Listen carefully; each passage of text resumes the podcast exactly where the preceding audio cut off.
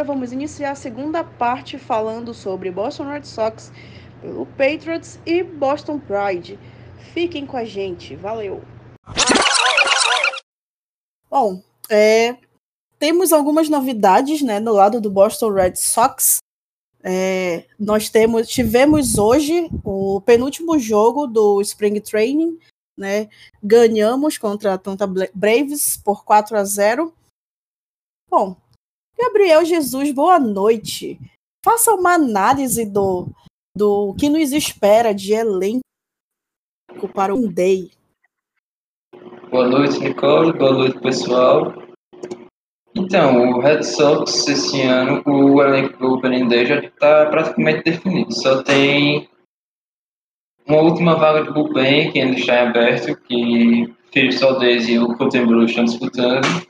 Mas eu acho que deve ficar com o Felipe Soldez, porque o Colton Brew tem opções para ser rebaixado para tipo A e o Valdez, na minha opinião, é um pitcher melhor. Então, começando pelo ataque. De catcher tem o Christian Vasquez e o Kevin Proeck. O Vasquez é um rebatedor sólido para a posição de catcher, acima da média da liga, e também é um defensor muito bom. Proeck é um backup competente. Na primeira base tem o Bob Dalbeck, que subiu ano passado e rebateu muito bem.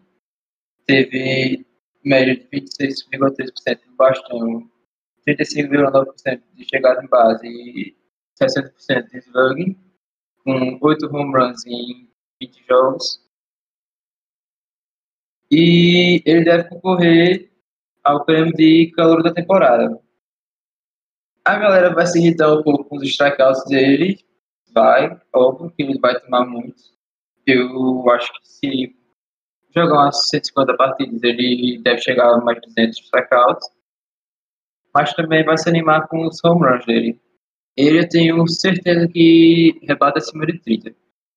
Na segunda base tem o Kiki Hernandez, que veio do Los Angeles Dodgers na off-season.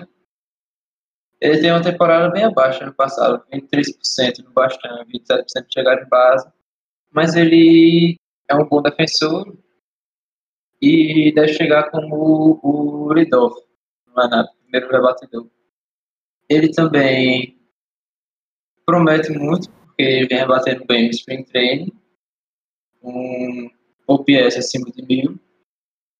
OPS, para quem não sabe, como eu sempre explico, é chegada em base mais slugging. E assim, acima de 800 é um número bom. Ele rebatendo acima de 1000 é muito bom. Na terceira base tem o Rafael Devers, que todo mundo conhece. É um dos queridinhos da torcida. Que deve chegar ao Star se começar bem a temporada. E promete ser um dos melhores jogadores da liga. Ano passado ele demorou um pouco a pegar no tranco. Com 11 home runs em mais ou menos 50 jogos, sendo que demorou a começar a rebater bem, mas ele terminou a temporada com 26% no baixão. De shortstop tem o Chandler Bogarts, que é um dos melhores da posição da MLB inteira. Ele é muito bom rebatendo para contato e rebatendo para potência. Também deve ser All-Star na temporada. Ano passado ele rebateu 30%, chegou em base 36,4% nas oportunidades, teve 11 home runs e 8 roubadas de base. No outfield, que é uma posição teve uma renovação nessa off-season com a saída do Andrew Benintendi e do Jack Bradley Jr devemos ter Frank Cordeiro, Alex Verdugo e Hunter Renfro. O Frank Cordeiro, ele chegou na troca do Benintendi, veio do Kansas City Royals. Ele é jogador do mesmo estilo do Dalbeck. Então, strike out, mas também rebate muitos home runs. Hunter Renfro é a mesma coisa. Ele veio do Tampa Bay Rays, assinou com um free agent no ano passado E os dois eu acho que devem apresentar uma produção bem similar, se conseguirem ficar saudáveis o ano inteiro. Devem bater acima de 25 home runs por aí. Completando o elenco tem DH, rebatedor designado J.D. Martinez, que não foi bem em 2020, mas, como todo mundo sabe, ele é um dos melhores rebatedores da MLB e deve recuperar o seu nível esse ano. Ano passado, todo mundo sabe, foi uma anomalia, o Red Sox inteiro foi muito mal e deve melhorar o desempenho esse ano. Tem mais dois, mais dois jogadores no ataque ainda por falar. Marvin Gonzalez, que deve ser Marvin Gonzalez e o Christian Arroyo, dois jogadores que devem ser utility. O que é um utility? É um jogador que joga em várias posições, tanto no infield quanto no outfield. O Marvin Gonzalez é um jogador com defesa bastante sólida e ele não é um bom rebatedor, assim, ele não tem na carreira média acima da liga. Fica mais ou menos um OPS ele na casa de 90. Para quem não sabe, a média da liga é 100. Ano passado ele rebateu apenas 21% no média no bastão e 28,6% de chegada em base. Já o Christian Arroyo, ele veio durante a temporada passada do Cleveland Indians, quer dizer, não é mais Cleveland Indians, perdeu o Indians de nome. Veio de Cleveland durante a temporada e deixou uma boa impressão nos poucos jogos que participou. E durante o Spring Training ele também tem jogado muito bem, os melhores rebatedores do time durante o Spring Training. E acabou ganhando a vaga da elenco. Ele deve ser utilizado mais no infield, mais como reserva do Bogarts, do Kike Hernandez e é para no ataque é isso. Na rotação, lembrando que o Chris Sale começa o ano na injury list, deve começar a arremessar lá para o meio de julho, fim de julho, e se tudo der certo, o Red Sox vai estar numa posição boa na tabela e ele vai contribuir para talvez uma arcada para os playoffs. Chris Sale, como todo mundo sabe, é um pitcher que é candidato a Cy Young sempre que ele está saudável durante a temporada. E é um dos melhores da liga também.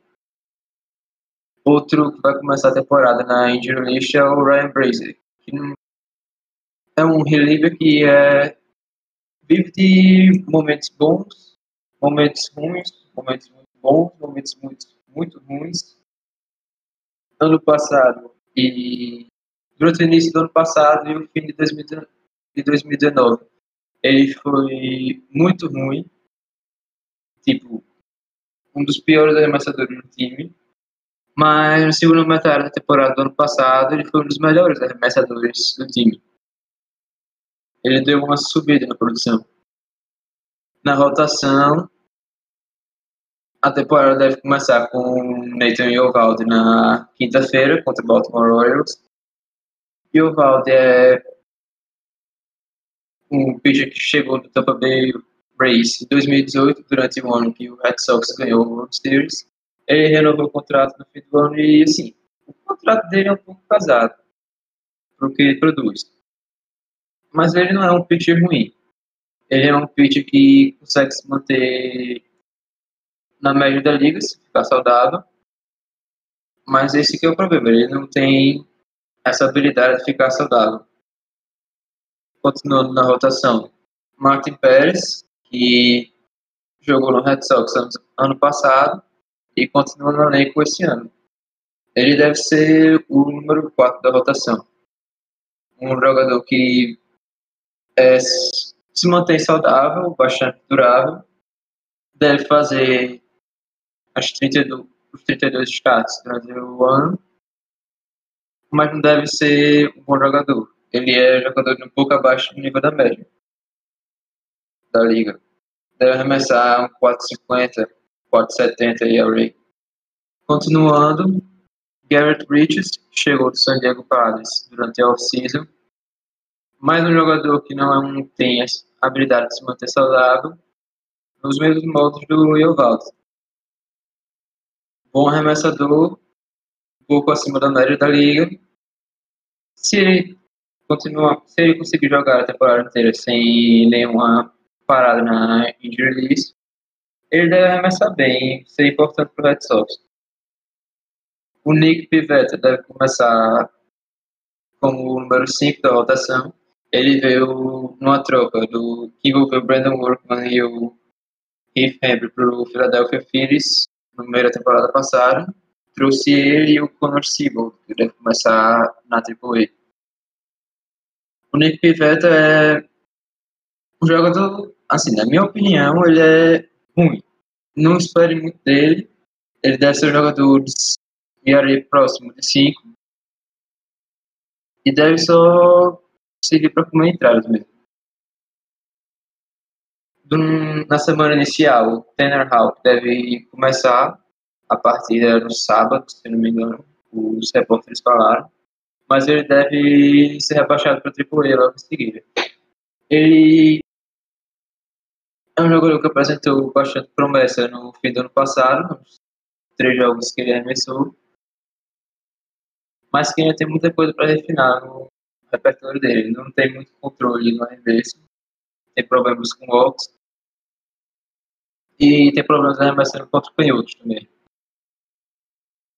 Ele vai arremessar no sábado por causa de uma lesão do Eduardo Rodrigues, que não é uma lesão séria, ainda bem, mas que deve tirar essa primeira, esse primeiro jogo na votação dele. O Adoro Rodrigues, que não arremessou em 2020 por causa de problemas, complicações do Covid, que ele foi infectado em julho do ano passado. Ele teve problemas do coração e perdeu a temporada. Ele teve melhorando da carreira em 2019, passou das 200 entradas, mas eu não esperaria um uma apresentação dele próxima ao 2019. Porque ele passou um ano fora e também porque ele tem problemas com lesão, que nem o Nathaniel Vald e o Garrett, Garrett Richards. Mas se ele ficar saudável, deve ser o arremessador que fica na casa dos 3,80, 4 ERA. Que hoje em dia a média da liga está em 4,50, 4,60 é acima da média. No bullpen, os principais arremessadores devem ser o Matt Barnes, conhecido da torcida do Red Sox, que muito inconsistente, jogador com problemas de walks, mas também um excelente jogador conseguindo strikeouts. Ele também tem problemas cedendo home runs, mas se conseguir manter a bola dentro do campo, ele deve ser importante para o Red Sox. Inclusive, ele deve começar como o closer do Red Sox. Ele teve um falso teste positivo de Covid, mas deve começar no elenco na quinta-feira. Além é, dele. Jesus, só um detalhe. O, ba o Barnes tem era contra o maior rival da divisão 13 contra os Yankees. Só isso só. É, mas aí são 19 partidas, Bruno. Beleza que é o maior rival, mas tem que olhar pelo lado bom. Contra o resto, é melhor do que isso. É, verdade. Seguindo, falando do rival, o Red Sox adquiriu o Adam Ottavino, que veio do Yankees. Uma troca que o só fez chutar o Ottavino pro lado do Red Sox. O Ottavino, ele não arremessou bem no ano passado, ele teve problemas de controle, cedeu quase 5 walks por 9 entradas, mas os números deles ficaram um pouco inflados por causa de uma partida que ele arremessou muito mal, cedeu mais de 5 rebatidas e mais de 4 corridas em apenas, e conseguiu apenas uma eliminação. Ele é um jogador que tem um slider bastante afiado, se deve achar no Pitch Ninja, que é uma das melhores contas sobre beisebol no Twitter. E ele deve ser o setup do Red Sox. O jogador que entra na oitava entrada. Eu espero que ele jogue bem, porque 2020 foi, como eu já disse, uma anomalia para toda a liga. E ele deve se recuperar também. Além dele, outro que deve ser peça importante é o Hirokazu Sawamura, que veio da liga japonesa e foi contratado em fevereiro. O Sawamura é um jogador que ele deve demorar um pouco pegar no tranco para acostumar o nível da MLB, mas assim que ele encaixar, ele deve ser um bom jogador. Ele tem um splitter muito boa, um splitter que geralmente é costume do pitcher japonês, tem um splitter boa e um fastball boa também. Ele deve conseguir muitos strikeouts e ceder pouco walk, poucos walks. Aí é um jogador para ficar de olho desse bullpen Red Sox. Além dele, tem o Davidson Hernandes e o Josh Taylor, dois canhotos que mal jogaram em 2020 e quando jogaram não foram tão bem assim. Que devem ser. devem. Assim, eu estou dizendo que deve melhorar para quase todo jogador, mas é a expectativa do Red Sox. O Davidson Hernandes é um jogador que tem problemas de controle, como, assim como o Matt Barnes, e que também tem facilidade em conseguir strikeouts. Já, já o Josh Taylor, ele é um jogador que tem. Em 2019 ele teve números muito bons. Ele teve ERA 3.04 e 62 strikeouts e 47 entradas. Se ele voltar a esse nível de 2019, ele ser um dos melhores jogadores do Red Sox. Temos ainda o Garrett Whitlock, que veio do New York Yankees no Pro 5 Draft. Ele e o Matt Andriese, que veio do Los Angeles Angels pela Free Agents, devem ser dois jogadores que como entradas para bullpen, jogadores de duas, três entradas.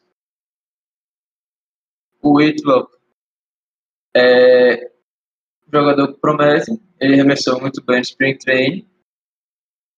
Já o Andrés, ele é jogador que deve se manter na média da liga. 4,50, 4,70 ERA.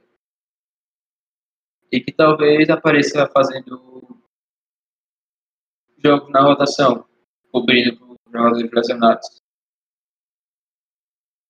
Para finalizar, temos Austin Bryce e Felipe Valdez. Austin Bryce, em 2019, ele apresentou um ano bom pelo Miami Marlins, mas em 2020 ele não foi tão bem assim. Ele teve um rate 5,95 e 19,2 entradas. E teve problemas com ovos. O Felipe Valdez é um jogador que tem um change muito bom e que começou o 2020 muito bem. Ele veio do Seattle Mariners no ano passado. Só que na segunda metade de 2020 ele começou a ter problemas cedendo rebatidas dos adversários e viu o número do ERA dele inflado um pouco. Eu lembro que na primeira metade da temporada estava batendo abaixo de 1 ERA dele. E ele terminou em 3.26, em 30.1 entradas. E é isso sobre o Red Sox. Rapaz, negócio completo, hein? Análise completa aí do nosso elenco. Muito bom. Bom, é, estamos a exatamente três dias do nosso Opening Day. Então, e aí, Gabriel Jesus, previsões para a temporada? Vitão também pode falar. O que, que podemos esperar para esse ano de 2021 do nosso Boston Red Sox? Assim, se a rotação ficar saudável, eu acho que o Red Sox tem chance de chegar aos playoffs. Mas depende da rotação ficar saudável, que não tem muitos jogadores que têm essa habilidade. Como eu disse, o Garrett Bridges, o Nathan Ovaldi o Eduardo Rodrigues são jogadores que se lesionam com frequência Mas se eles se mantiverem saudáveis, o Red Sox tem chance de chegar aos playoffs, porque tem um lineup muito bom, os melhores da MLB inteira, que deve carregar o time durante a temporada. E aí, Vitão? Olha, o, eu concordo 100% do que o Jesus falou. O, o nosso grande problema é tanto a rotação como o bullpen. Se conseguirem fazer o básico, o básico, só jogar bem, precisa ser algo é, extraordinário. A gente vai para os playoffs, porque eu confio muito nesse lineup com o Kike Hernandes, Devers, o DJ Martinez, o Bogat, entendeu? Então tem muita gente boa. Acho que o torcedor tem que confiar no time. O time não é mesmo aquele time banana da última temporada, aquele time que tinha vários jogadores acima do peso o, o treinador viu os jogadores acima do peso e tava nem aí. Como, como isso? O Cora chegou até a reclamar que vários jogadores estavam acima do peso do Joel Soca. Chegou, fez dieta, tá todo mundo no peso. O objetivo do time é ir mais longe do que todo mundo imagina. O, fizeram uma pergunta pro Cora no início da, do Sprint sobre reformulação. Ele cortou o repórter na hora falou que a, aqui dos Red Sox não tem nada de reformulação. O pensamento do time é ir longe. A postura do time vai ser postura de quem quer brigar por algo. Então eu acho que nós torcedores que tem aquele pessimismo, não vamos ser é quarto, quinto da divisão, não. Eu acho que o torcedor do Red Sox pode sonhar. Não, não, não é proibido sonhar alto com, com esse elenco que tem. Se ele jogar tudo que sabe, Dá pra sonhar alto sim. Inclusive, então, eu acho que na divisão o time é pau a pau com o Blue Jays. Eu acho o lineup do Blue Jays um pouco melhor, mas a rotação eu acho melhor do Red Sox. E deve brigar para essa segunda posição na divisão. O Tampa Bay Rays eu acho que deu uma caída durante a off-season. Eles trocaram vários jogadores importantes deixaram o Charlie Morton, que era um dos melhores pitchers, sair, trocaram o Blake Snell e se reforçaram a altura. Sim. Pra... Também acho. Essa votação deles. Por isso que eu acho que, um, para mim, é um absurdo. Teve gente, teve torcedor achando que time ia ser o pior da divisão. Como, cara? Não precisa ter esse pessimismo. Cara, não, mas o divisão é difícil. E sim, Cara, se o de Sora quisesse tancar, ele não teria voltado com o Cora. Cora, pra mim, eu não vejo Cora com. Cora, ele me parece um pouco do Bill Belichick naquele sentido de querer que o cara dê 100% a todo momento. Não relaxar. E para você tancar, essa postura de não relaxar não serve. Por isso que, para mim, os Red Sox é, vai chegar em setembro com chances reais de playoff mas precisa de uma boa atuação da rotação e do bullpen. Sim, eu concordo. E não é nem realista achar que vai ser o pior time da divisão. O Orioles, por exemplo, que é tido como o, melhor, o pior time da divisão por muita gente, tem o Matt Harvey de número 2 da rotação. O Harvey que é Desde 2015 ele tenta se achar, vem decaindo todo ano. Eterna promessa. Ano passado o ERA dele bateu a casa do 7. Em 2019 também, ele não arremessou bem nenhum dos dois anos. E um jogador desse nível, seu número 2 da rotação, o que você diz sobre o resto da rotação? É, é triste o, a situação do, do, do Baltimore. Então, para mim, os Red Sox que vai começar esse início de temporada jogando a maioria dos jogos em casa e vai enfrentar o Baltimore, tem que já entrar com tudo. Começar com tudo. Não, não adianta fazer igual ano passado, que estreou contra o Baltimore em casa e perdeu a série por 2 a 1 um. Não, tem que, tem que varrer. Tem que varrer. Porque esses jogos vão fazer to toda a diferença lá na frente. Porque eu acredito que o juiz e Blue Jays vai batalhar com a gente, mas a gente tem condições de bater de frente. Eu olho esse time dos Red Sox, não é um time que, por exemplo, vê um Yankees, vê uns Astros da vida, vê um, um e abaixa a cabeça e fala: não, se ganhar é milagre. Não, se ganhar não é milagre, não. Dá para é, erguer a cabeça e bater de frente com qualquer um. A, o, os Yankees, eu tenho minhas dúvidas em relação ao bullpen deles. O Shepard, é, a gente sabe o histórico dele de entregada. O line-up deles é um pouco melhor que o nosso, isso aí não dá para negar. A rotação também, mas dá pra gente encarar. Eu acho que o, o espírito do torcedor dos Red Sox esse ano tem que ser de cabeça erguida. De não ter medo de ninguém, exceto os Dodgers. Tirando os Dodgers, pode, pode encarar qualquer um. Eu colocaria o Padres também nessa daí. Ah, é. Mas sobre. Esqueci, o Padres. Bem lembrado. Sobre a rotação do Yankees, eu acho que, tipo, eles precisam mais de jogadores se mantendo saudáveis do que a rotação do Red Sox, porque o, histórico do time deles é pior que o, a rotação do Red Sox, na minha opinião. Nem o Kluber, nem o Deion já arremessaram nos últimos dois anos, praticamente. E tem o Severino, que está fora da temporada, que ele passou pela... Tá fora não, eu acho que ele deve voltar no segundo metade da temporada. Ele passou pela Tommy John, novo. E o resto da rotação também não é tão empolgante assim. Tem o Montgomery, o Garrett Cole, óbvio, o Garrett Cole o...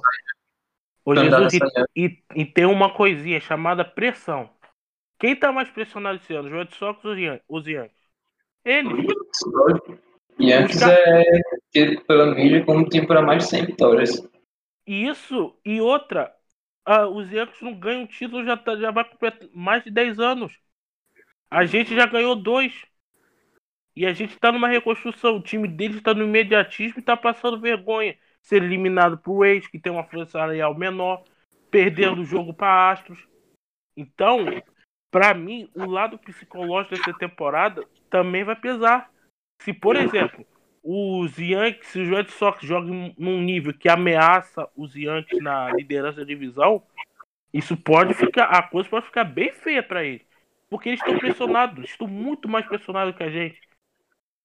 Porque estão mais de 10 anos sem vencer. E só, faz, e só passando vergonha. Sim, um time que tem 27 títulos, 10 anos sem vencer é muita coisa. 10 é anos, 12 anos sem vencer é muita coisa. O último título deles foi em 2009. Inclusive, ele só tem um, né, no século. Exatamente. Eles tiveram aquela sequência de 13, 98, 99, 2000 e desde então só 2009.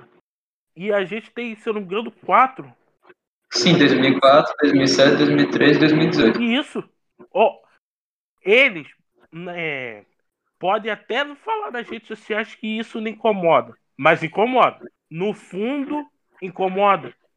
Tá 4 a 1 Tá 4 a 1 Time que virou o século na seca de mais de 80 anos, tem quatro, três títulos de World Series a mais que eles, desde a virada do século, incomoda. E sendo que saiu da fila da maneira mais épica possível. Que é virando uma série, estava, 4, estava 3 a 0 e virando. Eles podem falar o que for, mas que esse, esse tipo de coisa incomoda, incomoda. Sim, sim. Ah, é, só última mensagem pra galera acompanhar o beisebol. Dá uma para os nossos ouvintes, dá uma chance pro beisebol. O beisebol é um esporte muito maravilhoso.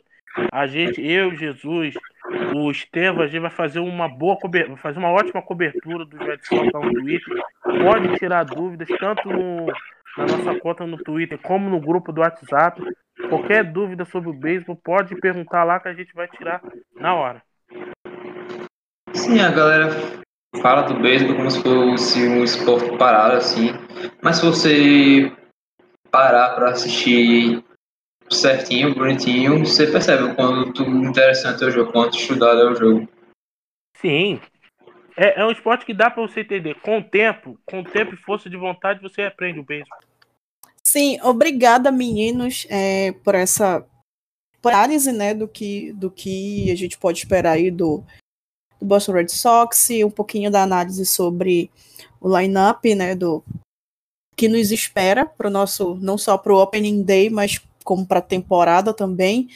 É, como o Vitão falou, o Cora já, já dispensou toda e qualquer ideia de rebuild, né, então seguiremos acreditando nisso. Então, que dê tudo certo para a gente esse ano, que a nossa temporada seja muito boa. E assim, eu confesso que eu tô otimista, porque eu, eu acabei vendo dois, pelo menos os dois jogos do Spring Train. Eu sei que que não é muita coisa, mas eu até gostei de, de algumas de algumas atuações, então eu tô esperançosa, né? Então, obrigada meninos aí. É sempre um prazer, Nicole. Sempre um prazer. Ótimo. Bom, é assim, agora a gente vai é, lembrar que Boston é uma cidade muito vitoriosa, né, em quase todos os, os esportes que a gente inclusive acompanha, que a gente conversa aqui. E claro que a cidade de Boston esse ano voltou a sorrir, né? Então, falaremos um pouquinho, né? Abriremos o nosso espaço sobre Boston Pride, o time feminino de hockey de Boston, campeões da da Isobel Cup. Bom, né, fomos campeões em cima de Minnesota Whitecaps por 4 a 3. E aí, Vitão? que podemos Olha, falar das nossas meninas? Guerreiras, meninas fantásticas. Foi uma grande vitória do Boston Pride.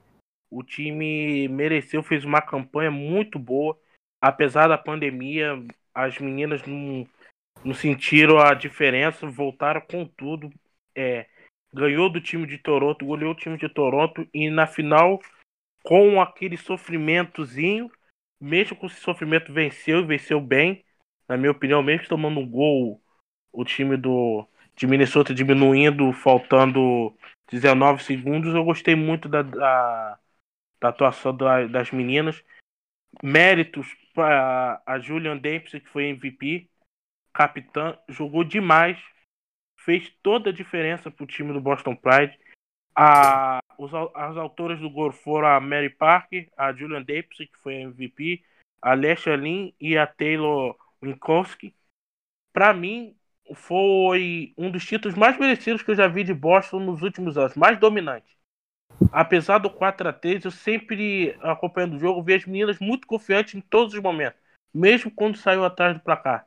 E eu fico feliz eu que sempre gostei de dar espaço para as meninas lá cobrindo o jogo, eu fiquei muito feliz em ver a conquista delas. Porque é um esporte que está começando agora, é um esporte que não tem visibilidade lá nos Estados Unidos pra, praticamente. Praticamente você não vê nenhum canal famoso, a ESPN, a NBC, passando.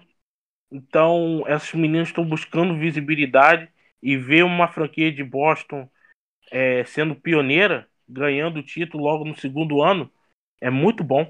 Pois é, né? Então, o que eu acho mais bacana é, dentro das equipes de Boston no geral é que elas acabam tendo um pouco maior de visibilidade porque, por exemplo, acontece alguma coisa com o Celtics, uma coisa muito boa, aí o Patriots vai lá e, e, e twitta ou fala alguma coisa sobre, e também teve, né, o, o, o Patriots postou é, sobre as meninas.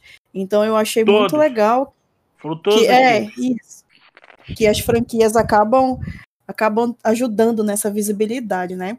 Sim. É, só lembrando aqui, só na verdade uma curiosidade, né, para a gente manter a tradição de Boston como uma das cidades mais vitoriosas dos esportes americanos, é, Boston Pride é o primeiro campeão da liga em 2016, né? Então, no ano de fundação a, da liga, nós fomos os primeiros campeões, né? Então, Sim. é maravilhoso isso. Parabéns, meninas. Por é, jogar bom, um esporte que normalmente é dominado por homens, elas não desistiram do seu sonho. Então aí, cada dia mais conquistando seus objetivos e provavelmente na próxima temporada, nós lá do Boston Strong, a gente vai passar a acompanhar mais de perto o dia a dia delas. Eu e a Melissa, provavelmente, a gente vai tentar passar mais informações dos jogos é, e do dia a dia das meninas. É isso. Muito obrigada, Vitão, por falar das nossas meninas. Parabéns, meninas, e que cada vez mais vocês consigam é, dominar um pouquinho mais aí. Bom, gente, para finalizar o nosso, o nosso podcast, que já deve ter tido 5 mil horas de duração, mas é porque é muito assunto, é, a gente vai finalizar agora um pouquinho, falando um pouquinho sobre New England Patriots, né? Então aí a gente teve uma notícia muito interessante, né, sobre sobre a possibilidade de do nosso Stephen Gilmore é, ter uma extensão de contrato e ele se mostrou muito favorável a isso. Né? É, foi algo que eu e o Vitão nós conversamos durante os episódios anteriores é, sobre a utilização do Gilmore para que nós subíssemos em posições no draft, né? Para possivelmente pegar um quarterback e tudo mais. Então é, seria excelente também, né, Evitão, essa, essa extensão de contrato. Sim, sim. Eu comentei com Jesus semana passada que se ah, para mim hoje seria melhor o Peitos renovar com ele, é, diminuir o cap hit do contrato dele atual, que é de 16, você conseguir diminu é, diminuir para 10, seria ok. E os outros seis, você tenta uma ampliação do contrato com o Jackson. Aí você fica com dois cornerbacks de alto nível e durante um bom tempo. O Gil, para mim, vai ser peça-chave nesse all-in do que o Peitos vai fazer. Pô, você com uma defesa do jeito que o Peitos já tem, Sim. você mantém um cornerback do nível do Gilmore, opa, aí as coisas começam a ficar bastante interessantes para New England. E não e precisa, olha, e não olha precisa botar como... ele para subir no é... draft. Tá bem claro isso.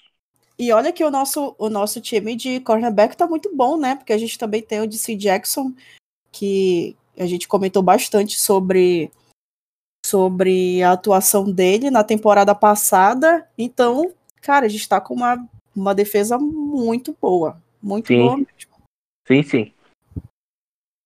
Bom, além do Gilmore, né, a gente teve a volta, né, do, do Guy, né, que pegou um acordo aí com o Patriots de, de quatro anos, né, inclusive o Patriots está se destacando bastante sobre esses acordos que vem fazendo, né, de renovação de contrato com alguns free agents do, do Patriots e, e de outros times também, né, que estão ocupando pouco espaço no salary cap do Patriots, então o, o contrato do Guy também ele é interessante, né, tem um valor base de contrato de 11 milhões e meio de dólares, né, pode chegar a 24 mil via incentivo, milhões via incentivos, mas assim, como ele é um jogador um pouquinho mais velho, mais experiente, então acredito que ele nem vai jogar todos os snaps, né? Então, então vamos ver aí como é que vai ficar. Mas, mas falando sobre a parte da, da grana garantida do Guy, a gente vai ter apenas 2 milhões e 75. Então, tá muito bom, né, Vitão? Sim, o contrato dele é ótimo. É, então... Ele é um bom. Ele é um bom jogador, na minha opinião. Vai participar muito dessa rotação de para ajudar a conter o jogo corrido. Ele antes era a peça principal e a gente viu onde o Pedro chegou. Normalmente dobravam em cima dele ele não conseguia jogar. Agora, como tem várias opções, provavelmente não vão dobrar mais nele, né? Então ele vai ter a oportunidade de jogar melhor esse ano. E para mim, ele é um dos capitães né, do elenco. Então gostei, eu gostei da, da volta dele. O cap hit dele também é bem baixo. Sim. É, o, o Patriots ainda tem 11 milhões ainda, fora para gastar ainda no draft se precisar ou uma aquisição. Gostei. O Patriots está indo muito bem nesse ano é, se tratando de contrato. Viu, o Belichick está fazendo bons contratos. Mesmo com muito dinheiro garantido aqueles 60 poucos milhões que a gente pensava, pô, vai render muito pouco, 4, 5 jogadores. Poxa, ele tá. O Peito trouxe o quê? Uns 10, 15? Tem que fazer a, o cálculo, mas deve ter feito uns. Deve ter trago uns 15 jogadores. Ainda tá sobrando ainda. Não precisou se desfazer de ninguém, velho. Exatamente. Ninguém assim. O Guilma, por exemplo, tem capa de 16. Pô, você poderia até cogitar dispensar ele, mas nem isso. Bom, então, dando continuidade, é, nós tivemos uma movimentação agora, né, no, na NFL, tivemos a subida do 49ers no draft, e claro que isso prejudicou o New England Patriots, né, então E aí, Vitão, o que, é que a gente pode esperar de movimentação do Patriots é, em relação a quarterback? Olha, Nicole, a gente vai depender muito agora. A gente está praticamente na mão do, da decisão do Jets. O que, que o Jets vai fazer da vida? Vai pegar o Wilson? Vai ficar com o Darnold? Estão especulando o Mac Jones nos Niners, que seria um Sim. absurdo. Seria um, olha, seria um erro grotesco dos times dos Niners pegar o Mac Jones na 3 e não pegar o Field, por exemplo. Mas a gente está na especulação. Ainda tem dois times antes da gente querendo o quarterback, que é Denver e o time do Carolina. Então ficou bem mais complicado a nossa situação pensando em quarterback. Bem mais. A chance do que Newton continuar como titular em New England para a próxima temporada aumenta. A não ser que um milagre divino aconteça do Trey Lance é, passar por esses dois que eu citei, o time do Panthers e do Broncos. Aí o, aí o Petro sobe para ir atrás pois dele. É. Mas fora isso, ficou bem mais difícil. Acho é, que o New England já tem que pensar em outra posição para 5, para 15. Pensar em outra posição, talvez um wide receiver, um wide receiver é. melhor, porque a gente não sabe o que vai acontecer com o Ederman, que tá com uma lesão que me lembra muito o Petroia, cara com, com problema de joelho com a idade alta. Para voltar é difícil. Então, ninguém não pode ficar esperando o Eldema, não. Tem que, tem que tocar a vida. Tem isso até também. Porque, até porque é, teve um wide receiver que a gente pegou agora na Free Agents que pegou Dois. um ano de contrato, não foi isso? Não, que teve um que teve só pegou só um ano de contrato. Não, não os dois que os dois que vieram foram o Bond e o Egloff. O Egloff, se não me engano, foi três anos e o Bond ah, dois. Ah, sim, sim. Sim. É verdade. É verdade. E dois wide receivers que precisam de quarterback que solte o braço. O que Newton não é. Aí vai ser uma coisa bem complicada para os Patriots. Inclusive, estavam é, cogitando bastante né, o retorno do Garopolo essa semana, aí fica naquele vai, e não vai. Eu, eu sinceramente não sei, sabe? Não sei. Se for para investir nele, espero que vai decidir os Jets em relação ao Son Darnold. Para mim é Sim. muito mais barato e tem qualidade ali que você pode trabalhar. Ele não é um cara horrível.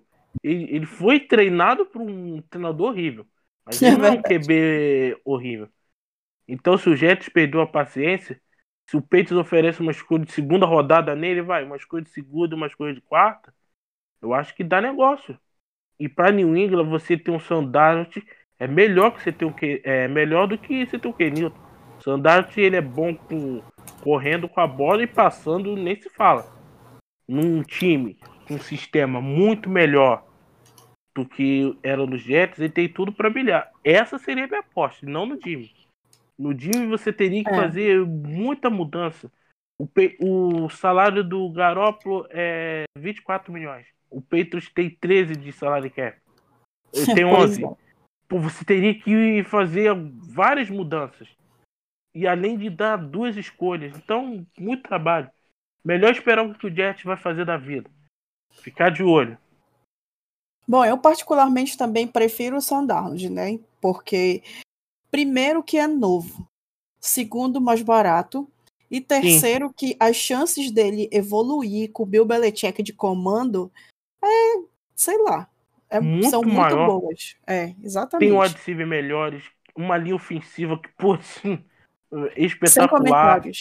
Pô, é. o jogo corrido decente. Nossa. Cara, o quarterback tem que ser muito ruim para não para não jogar bem com esse ataque dos Patriots os recebedores melhoraram, não é aquela coisa assim brilhante, mas melhorou. Pô, você tem boa proteção. Tyrande, pô, nem se fala. Sem então, comentários, né? Nossa. Então, um sandário nos peitos se daria muito bem. Pois é, falando, falando que o nosso time agora tá, tá sendo construído de uma maneira muito boa, né? Uma coisa que eu queria comentar é que nós renovamos com pessoas que são, digamos assim, que são o forte das suas posições, né? A gente falou um pouquinho sobre o Guy. É, é, é, não comentamos, né? Só assim, só um comentário básico sobre James White. James White é muito bom. Então, assim, só comentando mesmo que nós Pra temos pessoas mim, é o muito me- boas. É o melhor running back da história dos Peitos. Pra mim, o James White. Pilares. Pra mim, cara, um, um, um, um running back que não tem fumble na carreira.